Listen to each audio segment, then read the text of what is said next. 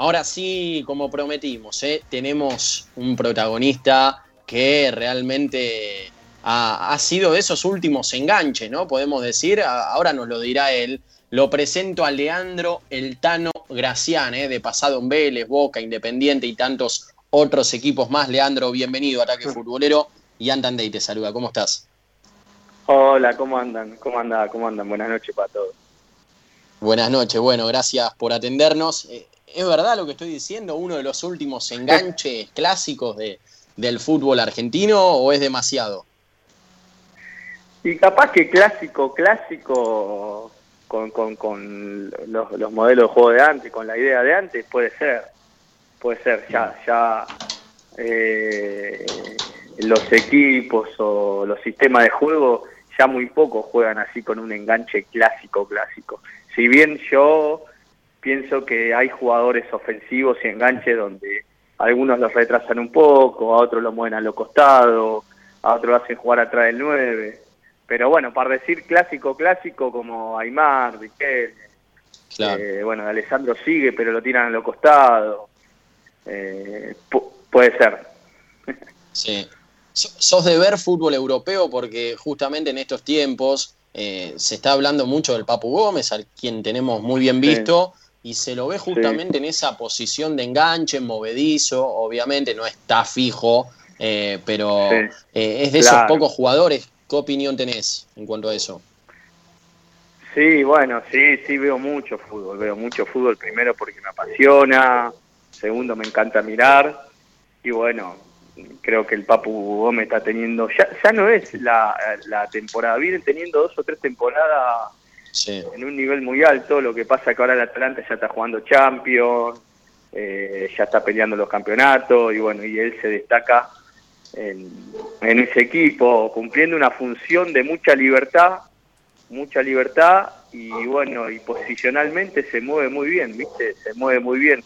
El equipo el equipo juega bien y él sabe dónde, dónde desmarcarse para recibir. Arranca por izquierda, después se queda en el centro, después va se pone por atrás del 9, pero no con no con una dinámica, sino esperando que, los compañeros le lleven la pelota. Y bueno, y él después individualmente eh, está pasando un momento extraordinario y además juega muy bien. Bueno, eh, yo creo que encontró el lugar. Hay jugadores que encuentran el lugar y bueno, creo que él encontró el Atalanta el lugar donde eh, está desplegando todo su fútbol, su potencial. Te escucho hablar y también analizar el fútbol, el juego, eh, y claramente, bueno, eh, sabemos que tu deseo es ser director técnico. ¿Cómo, ¿Cómo te estás preparando para eso? ¿Ya tenés el cuerpo técnico armado? ¿Cómo imaginás un equipo de, de Leandro Gracián en cuanto al juego? Bueno, nosotros sí, ya hace prácticamente un año que formamos un cuerpo técnico con Walter Herbiti, en el cual él es el técnico, yo la ayudante y mm. tenemos un equipo de trabajo y bueno, estamos ya, eh, nos venimos preparando hace tiempo, una vez que nos retiramos y hemos formado este equipo de trabajo y bueno, nada, eh, ya estamos eh, esperando alguna oportunidad que, que vaya saliendo. Y bueno, y en esa dinámica vamos creciendo individualmente, aprendiendo, mirando, analizando y un montón de cuestiones. Pero bueno, básicamente nosotros eh, nos encanta la, nos gustó siempre, nos gusta mucho la pelota, nos gusta al jugador darle muchísima libertad dentro del campo de juego, nos gusta tener una identidad, nos gusta jugar bien. Después relativo, capaz que uno, vos pensás en jugar bien de una manera, yo otra, pero bueno, nos gusta un equipo protagonista, ¿no? que, tenga el control del partido. Eh, hace un tiempito, ahora vamos a abrir el, juego con los compañeros eh, que están también del otro lado, pero te hago la, última en esta primera instancia. Eh, hubo, tuvieron ofertas, reuniones, ¿no? Más que nada con clubes del fútbol argentino, no se dio, pero te quiero preguntar, ¿hay alguna oferta formal en este momento o por ahora prácticamente nada? No, no, no. Formal nada. Hemos tenido varias reuniones con diferentes directivos, eh, en lo cual le mostramos siempre nuestra propuesta de trabajo. Pero bueno, eh, no se ve la oportunidad, pero sí hemos tenido varias charlas eh, una, una, vez que, que, algunos clubes no tenían técnico, para que nos conozcan, para que nos conozcan la idea, nuestra capacidad de análisis, un montón de cuestiones, y bueno, y nos hemos presentado. Cada vez nos conocen más, nos conocen más, somos pacientes, entendemos que, que, tenemos que tener paciencia para tratar de, encontrar un lugar donde nos sintamos cómodos y eso se reduce mucho, pero bueno, hemos, hemos avanzado mucho en ese sentido. Leandro, ¿cómo te va? Walter Duverne te saluda, ¿todo bien? Hola, ¿cómo te va? Todo espectacular. Bueno, Leandro, yo te quiero llevar a, aquel Vélez eh, donde, bueno, no tuviste mucho, mucha participación porque Carlos Isquia en su momento eh, emigró rápido, digamos, y justo llega Miguel Ángel Russo, a ese Vélez que vos integraste, un gran equipo. Eh, ¿Qué nos podés contar de Miguel Ángel, de Miguelito? Aparte de lo que ya más o menos en el ámbito futbolístico se conoce, pero algo que te haya dejado él, algo que no olvides que te haya dicho, eh, y por qué crees que le fue tan bien eh, en Boca, vos habiendo sido 10 de Boca también, y, no por ahí en otros equipos, ¿no? Con, el éxito lo, ha tenido en Boca y de hecho es el último campeón, ¿no? Bueno, primero Miguel fue, fue justo, yo llega después de estar cuatro años en la primera, donde tuve mucha continuidad al principio, como decís vos, después vino Isquia, estuve un poco lesionado, no tuve esa continuidad, aparecieron otros chicos también. Y bueno, Miguel es el que me, da los, los minutos necesarios para, para, para poder eh, terminar de desarrollarme como, como jugador profesional. Y, y, ese proceso que necesita todo jugador de tener los minutos y la confianza de un entrenador para, para, para jugar. Y bueno, eso, eso es, es lo que él hizo en mi carrera y a partir de ahí eh, bueno, yo tuve un, gran crecimiento y una continuidad y bueno, pude desplegar mi carrera. Eso fue muy importante y a mí me quedó muy marcado. Después Miguel, eh, lo que más desde el juego no es, no, es una persona con, muchísimas variantes, pero sí con un con una con, un muy buen liderazgo y después una y, y mucha tranquilidad en los momentos más complicados que puede pasar un plantel o un equipo de fútbol y él teniendo las, las cosas claras y los objetivos claros. Y bueno, y eso es muy importante. Siempre hablábamos de eso, en los momentos muy difíciles, de mucha presión, él mantenía la tranquilidad y nos mantenía mucha tranquilidad al plantel y eso a nosotros no, nos servía mucho porque absorbía toda la presión y todo el compromiso él prácticamente. Y bueno, eso es muy importante para la entrada. Y después, bueno, esta por ahí va más de de chusma, entre comillas, ponele, que cuando te fuiste ahí de Vélez, antes de, llegar a Boca, que bueno, ya vamos a hablar de todo lo que has hecho en Boca también, pero eh, hubo un altercadito ahí con, Lucas Castromán. Puede ser, se puede contar ahora, pasaron 14 años, obviamente, o capaz que vos lo sepultaste y dijiste, no, borrón, cuenta nueva, chao, y no hablo más del altercado que tuviste con, con Castromán. ¿Se puede contar eso o, te lo reservás? No, no, no, cero problema. O sea, problema de de dentro de la cancha porque los dos queríamos hacer todo. Eh, estábamos muy eh, claro, ese es, es, el único problema que tuvimos y bueno, y a los dos que no iba, no, no, estaba haciendo tan bien que, que, teníamos muchísima confianza del técnico y bueno, ahí, ahí, ahí discrepábamos un montón, ¿no? Que todos los dos queríamos hacer las cosas todo y bueno, y justo estaba el Rolly también, los tres estábamos en un momento bárbaro y, nos costaba delegar. Eh, yo, yo encima era muy joven también, uno quería asumir todo el protagonismo y en ese en ese ida y vuelta a veces tenés eh, encontronazo con los compañeros y eso era lo que teníamos dentro de la cancha, éramos de diferente personalidad, de diferente carácter y encima a la hora de entrar en la cancha cada uno quería eh, quería hacer todo y bueno, y eso nos ha traído algún conflicto que no pasaba más de una discusión o, de un agarrón que nos pudimos agarrar y nada más, nada más. Hoy, hoy hablamos con Luke y nos reímos, nos volvemos a encontrar y nos reímos de, todas esas cosas. Y siguiendo un poco con, este hilo de, bueno, de estuviste en Vélez con Russo, recién nos contabas, en el 2007 vos llegás a, un Boca eh, que, iba, que ganó la Libertadores, que jugó un Mundial de Clubes, pero que también tenía como máxima figura a Juan Román Riquelme, ¿no? Y esto lo relaciona un poco con lo que hablábamos al principio del tema del enganche, y también con Russo, sabiendo que estaba Román, vos, eh, ¿qué meta te pusiste al llegar a, Boca? ¿Adaptar tu juego para poder estar en el 11 titular, sabiendo que ibas a ser el reemplazante natural de Riquelme? ¿Cómo fue ese arribo eh, y cómo vos lo llevaste? Porque uno siempre quiere jugar, ¿no? El jugador siempre quiere estar presente. ¿Y cómo vos eh, llevaste esto de saber que arriba tuyo tenías nada más y nada menos que a Riquelme? No, bueno, primero, primero, él, él, ellos, Román gana la Libertadores y él vuelve a España y ahí llegó.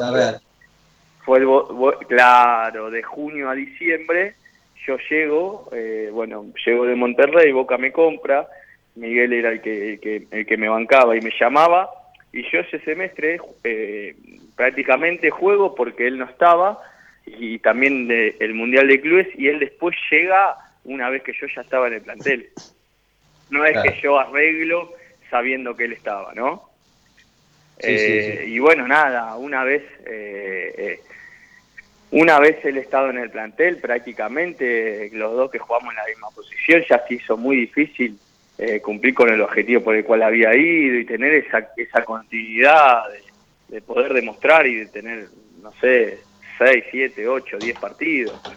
Eh, y más con una camiseta tan importante como Boca y en una posición tan importante. Pero bueno, nada, eh, el club lo decidía así, quería tener un reemplazante, yo no, no, no, no me podía ir y bueno, eh, fueron dos años y medio maravillosos en el cual conocí una estrella como Román y en el cual pude aprender y conviví y fue, fue extraordinario para mí. Eso es lo que eso es lo, lo, que más saco. Y después muchos he, jugado muchos partidos con no, no con continuidad, pero a la hora de reemplazarlo siempre eh, él siempre me hablaba, siempre que él no jugaba me tocaba jugar a mí y, respondía. Y hablando de esta etapa en Boca, creo que el partido más destacado es cuando te toca ingresar en ese Mundial de Clubes que lamentablemente Boca pierde con el Milan pero me imagino la sensación, ¿no? De jugar la final de, un mundial contra un equipo plagado de figuras, porque el Milan tenía un, cada nombre que, te asusta, ¿no? un plantel tremendo. Eh, me imagino lo que habrá sido para vos estar presente ese día. Bueno, no, esas son cosas que uno eh, sueña con llegar a esos lugares. Ganar copa, jugar. Cuando vos estás chiquitito, eh, y ves, ves la tele que si querés jugar en primera, querés jugar en la selección, querés jugar en un equipo grande. Y cuando yo me encuentro jugando para Boca y por disputar un mundial de clubes, bueno, se siente un, es una son, es difícil de describir, pero una sensación de consagración, de llegué, de voy a ir por más y un montón de cuestiones que tiene ahí el deportista que, que, que son difíciles de describir, pero bueno, hoy ya después retirado, todo, yo valoro mucho de haber, de haber jugado un mundial y llegado como jugador a, a, ese, a esa elite. Tano, Agustín Comiso te habla. ¿Te llevaste alguna camiseta de ese partido? No, de ese partido no me llevé ninguna camiseta, no. No, no, no porque... No había ganas de pedir nada. Nosotros al perder, viste, llegamos al vestuario, había... Si bien nos costó mucho competir el partido, la verdad que ellos fueron superiores, eh, llegamos al vestuario y viste, nosotros tenemos esa, esa, bien, bien argentino ahí, una vez que nos olvidamos quiénes son los de al lado, perdimos, no queremos saber nada, nos cuesta eh, ser buenos perdedores y bueno, no cambiamos más, no, no, no, la verdad no cambiamos, creo que algunos cambiaron, pero ya no, no tuvimos esa posibilidad.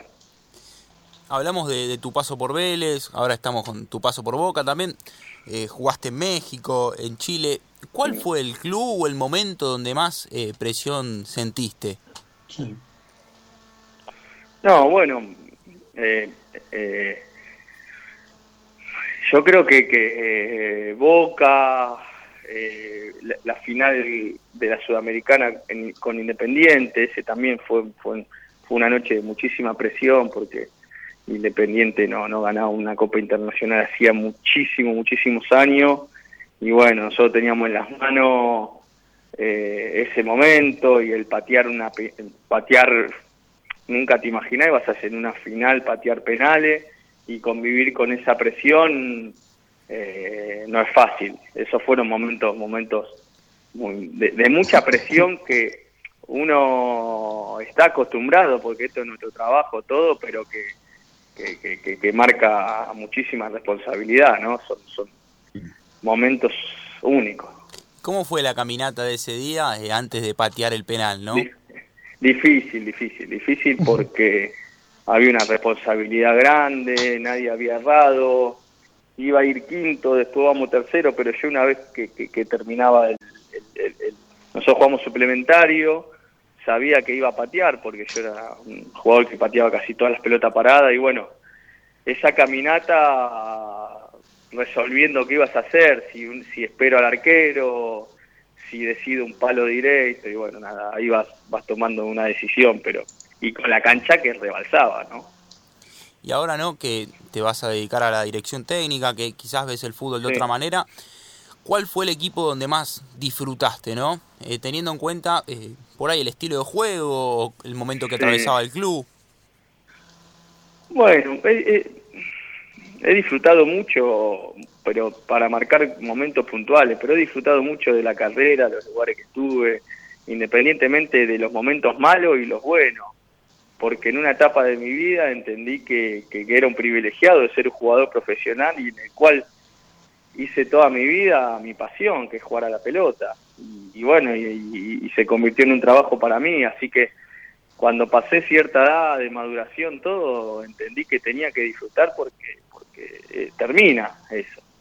Y, y, empecé a disfrutar mucho de, lo que es la convivencia, de los vestuarios, del lugar donde estaba. Eh, bueno, disfruté mucho el, año en Monterrey, eh, lo marco como, como, puntual porque es un club increíble, acá no se lo conoce mucho, un fútbol mexicano no se ve mucho, pero es un club de primer nivel en el cual eh, jugué siempre, en el cual me gustaba la idea del técnico, en el cual un club donde me brindó todo, donde te daba todas las herramientas para vos poder jugar y disfrutar, en el cual también una ciudad hermosa para vivir, así que el año en Monterrey lo disfruté muchísimo, en el cual conocí amigos, que, uno es Walter, en el que hoy comparto este proyecto y conocí a algunos amigos más. Estamos hablando con Leandro El Tano Graciano, en ataque futbolero en el club 947 y tenemos eh, un recuerdo de tu época como jugador, así que lo escuchamos, Leandro. Permite al receptor hacer cualquier cosa. Él la deja picar Ramírez y mete ese zurdazo que ni Gavarini puede detener.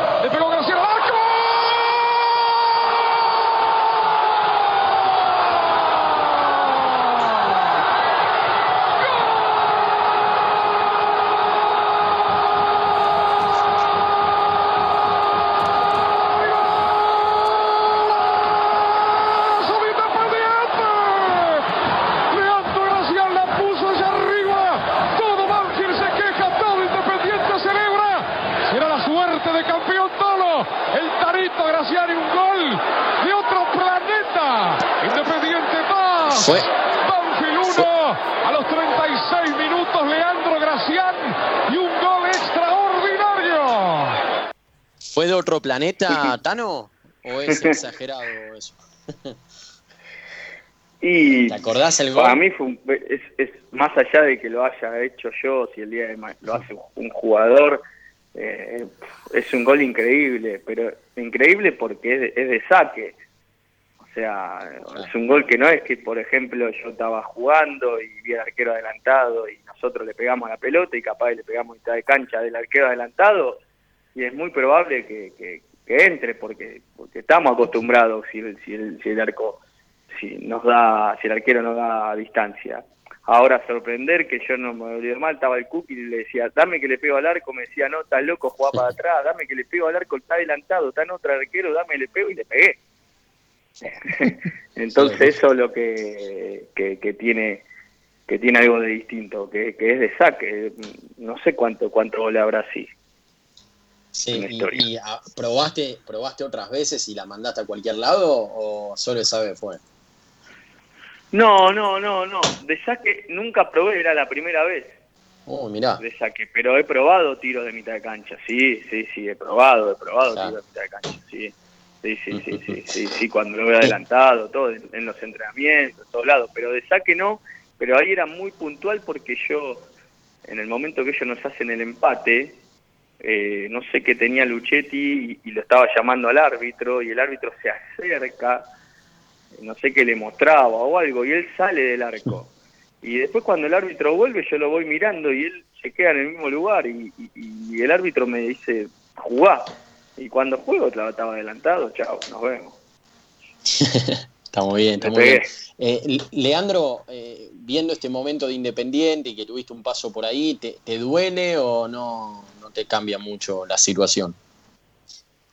No, no, no, no, no, de doler como que eh, me tiene me tiene ocupado, sí eh, que un club como Independiente desconozco porque no estoy en el día a día y un montón de cuestiones tampoco las sé, pero que no esté, que un club grande eh, pase por las todas las situaciones que esté pasando, donde jugadores te hacen juicio, donde no cobran, donde jugadores se quieren ir y bueno, sí, eh, no podés creer que, que una institución como Independiente que tiene todo para estar en el primer nivel esté así.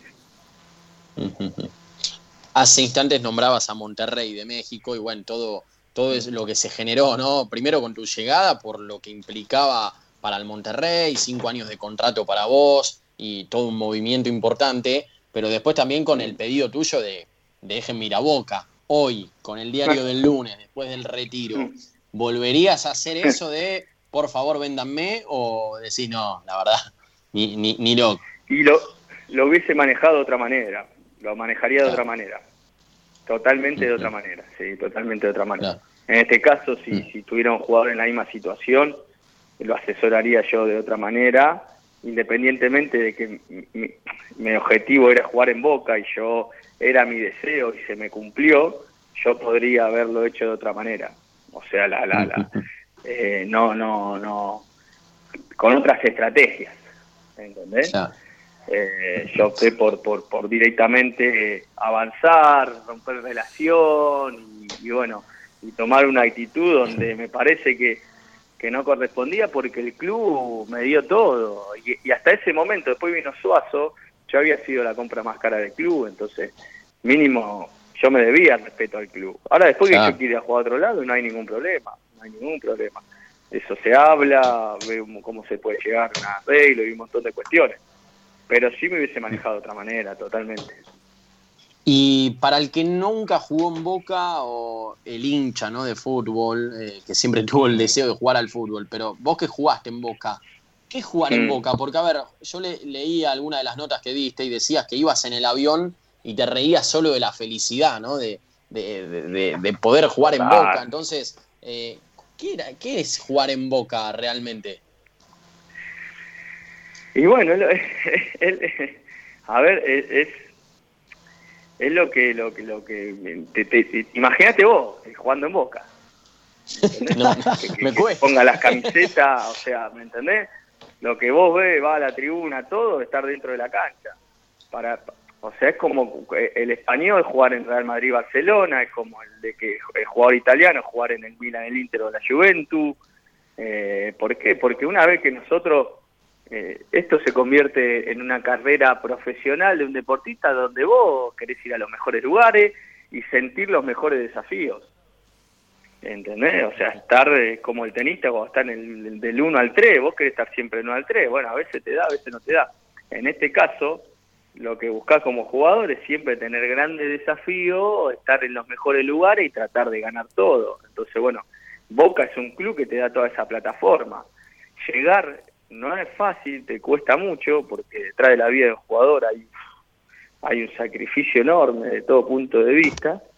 Y bueno, nada, llegás a un club de, semejante dimensión, con tanto objetivo por delante, y, bueno, y, todo lo que conlleva eh, jugar en una institución como Boca, eh, sentís, bueno, mucha, mucha, mucha gratitud, te sentís realizado y, con un futuro enorme encima. Tano, y a ver, me gustaría hacerte una selección. Vos que fuiste un gran 10, un gran jugador. Eh, eh, Dybala, viste que fue mencionado el mejor jugador del calcio. ¿Pueden jugar Dybala y Messi? Porque todo el mundo, yo soy partidario también, eh, lo veo difícil, como que se tapan porque tienen cualidades muy, muy características del espacio también. Vos como el 10 que fuiste, ¿crees que pueden jugar juntos sí. y Messi en la selección?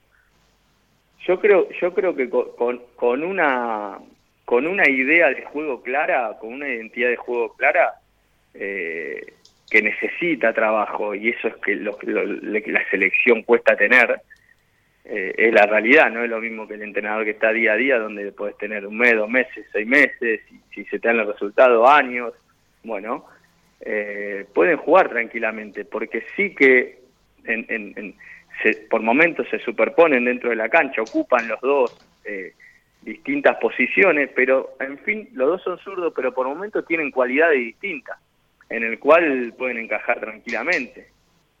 Eh, pero bueno, necesita, se necesita de mucho trabajo, pero yo soy, a mí dame que los buenos jueguen siempre, tratar de los buenos eh, crearles ese espacio para que, para que eh, puedan estar dentro de la cancha, y bueno, eso genera mucho trabajo.